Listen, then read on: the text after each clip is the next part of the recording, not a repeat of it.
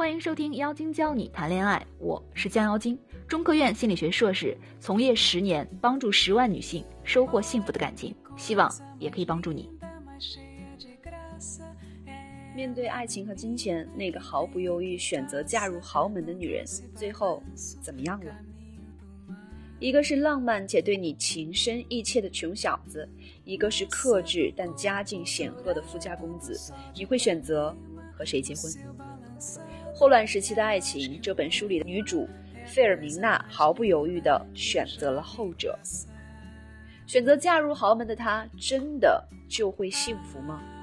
因为一次生病，她和乌尔比诺医生结缘。医生来自名门望族，家境殷实，不仅有才华、有颜值、有修养，而且是当地的名流。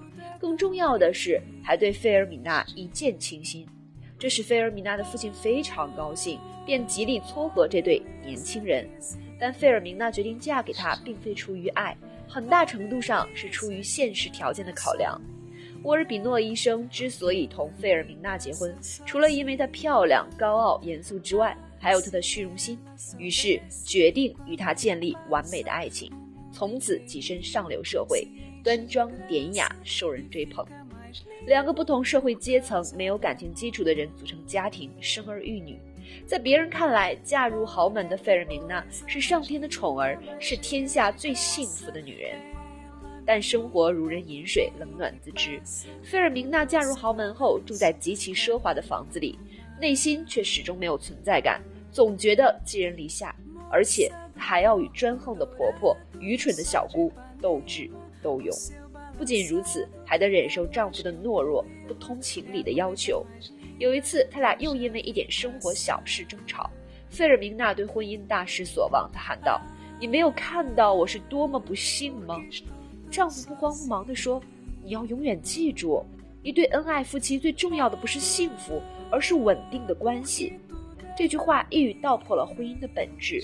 无论多么如火如荼的爱情，都会在婚姻的生活中渐渐被琐碎的矛盾磨损，被不断出现的诱惑吸引。在外界看来完美无瑕的婚姻，也因沃尔比诺的外遇遭遇危机。他想过放弃，他有些后悔，最后选择和平化解。任何一段感情都要经历一场场风波的洗礼，或出轨，或婆媳不和，或孩子问题，或不洗的臭袜子，或忘记冲水的马桶。面对各种互相折磨和嫌弃，然后在互相厌弃中走下去。岁月的磨砺，婚姻的危机，让费尔明娜悟出经验：社交的关键是控制恐惧，婚姻的关键是控制厌恶。虽然在这桩婚姻中，费尔明娜得到了世俗的种种好处，但内心深处始终深藏遗憾与孤独。书上是这样说的：安全感、和谐和幸福这些东西一旦相加，或许看似爱情，也几乎等于爱情，但它们终究不是爱情。即便如此，如果让费尔明娜重新选择，她应该还是会毫不犹豫地选择沃尔比诺医生，因为她知道。对于女人来说，相比激情的热烈，远不如和谐相处、稳定的安全感使婚姻更加牢固。实际上，在遇到富家公子沃尔比诺医生之前，他和穷小子阿里萨有过一段至深至爱的纯恋。一个宁静的下午，前往福音花园最古老的房子去送一封电报的阿里萨，路过缝纫室，抬眼瞥见这家的姑娘。正是这偶然的一瞥，成为一场半世纪后仍未结束的惊天动地的爱情源头。阿里萨疯狂地爱上了费尔明娜。阿里萨的母亲鼓励他，趁年轻好好利用这个机会，尽力去尝遍所有的痛苦。这种事儿可不是一辈子什么时候都会遇到的。于是阿里萨鼓起勇气给他写告白的情书，并对其发起了猛烈的追求。费尔明娜给出了同样炙热的回应。慢慢的，他们的爱情之火熊熊燃烧。一个浪漫的夜晚，阿里萨拉着小提琴向他求婚：“我的誓言忠贞无二，对你的爱万古长存。你愿意嫁给我吗？”费尔明娜同意了，两人当即私定了终身。不过，这段感情没能修成正果。费尔明娜的父亲洛伦索·达萨虽然是个富商，但同样也无社会地位，因此他寄希望于未来的女婿。能让女儿成为高贵的夫人，而阿里萨只是个送报员。于是他愤怒之下带女儿远走他乡。当时的费尔米娜痛不欲生，剪下发辫，留下深情的信，可见其情真意切。洛伦索·达萨试图用一场漫长的旅行来结束他们的感情，但实际上，真正熄灭这场爱情的不是父亲的圣威，而是旅行归来的费尔米娜的清醒。当费尔明娜归来，和阿里萨居然重逢的那一刹，他看到眼前真实的阿里萨。惊觉自己感受到的并非爱情的震撼，而是失望的深渊。他发现自己曾经爱得死去活来，并为之托付终身的阿里萨如此的平凡。他尴尬而惊慌地跑开了。挥一挥手，把这个卑微的恋人快速地从生活中抹掉了。费尔明娜给阿里萨写的最后一封信说：“今天见到您，我发现我们之间不过是一场幻觉。”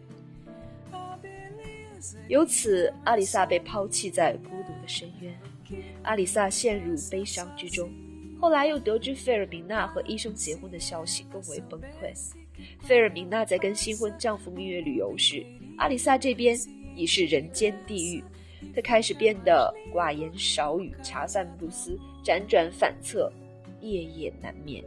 她腹泻、吐绿水、晕头转向，还经常昏厥。母亲以为他患上了当时令人谈之色变的霍乱，阿里萨爱而不得，痛苦莫名。他既无显赫的家世，也无丰富的学识，连谈吐和姿态都是自卑和猥琐的。而费尔明娜不仅家世远胜于她，挑的丈夫更是人中龙凤，完美无缺。对比之下，他除了卑微的走开，远远的回望之外，什么也做不了。即便如此，阿里萨的爱情之火也并没有因此遭受冷遇，对方结婚而熄灭，他也在变，变得更加炽热，更加疯狂。阿里萨拼命地改变自己的社会地位，希望缩短与费尔明娜的差距，最后他如愿以偿，成为拥有百万家产的富豪。阿里萨身边开始有各种形形色色的女人，像走马灯一样来来往往。在一次偶然的机会中，他与三个女人在床上醒来，肉体的快感给他带来了前所未有的冲击，他开始在肉欲中沦陷。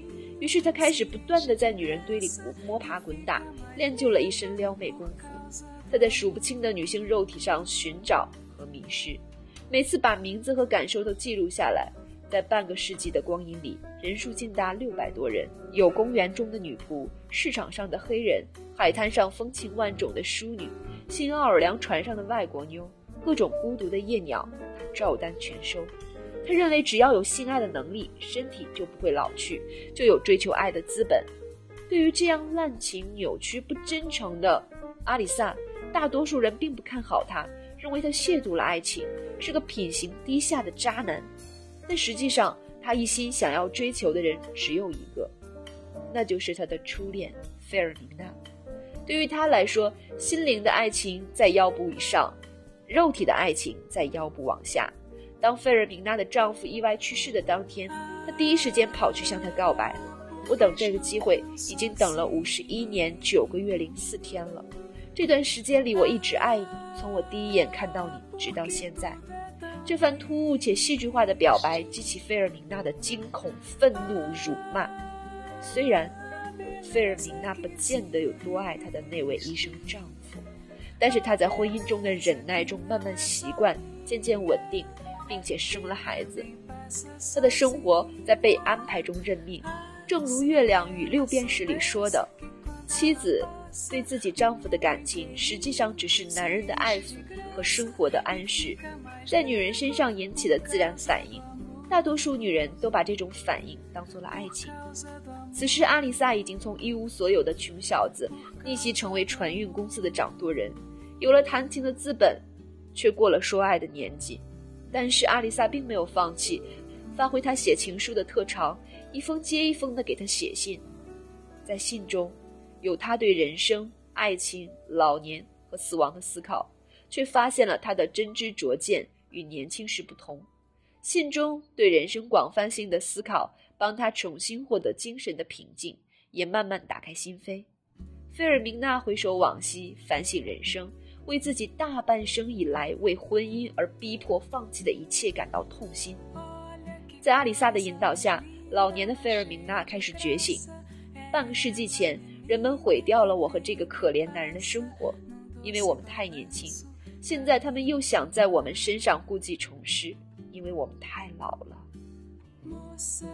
当阿里萨邀请他出海旅行时，他不顾女儿的反对，答应了，因为他不想再为任何人而活。书中写道，他将带着尊严，带着高傲，带着无法抑制的活下去的渴望，自问，他要如何对待心中这份无主的爱情？一个等待了半个世纪，一个迷失了大半生。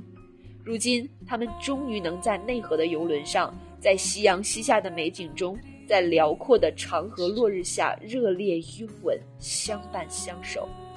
费尔明娜作为一个女人是幸运的。但现实生活中，很多女人并不知道自己想要什么，常常以牺牲自我的代价来成全所谓的爱情。在感情中，如何洞悉自己内心的需求，并最大化获取自己想要的幸福呢？添加我们的顾问，可以在你倍感迷失和纠结的时候，教你做出正确的选择。以上就是这期节目的全部内容。如果你喜欢我们的内容，可以直接订阅收听。如果你想学习更多的恋爱技巧，可以添加微信号“降妖精”全拼九九六。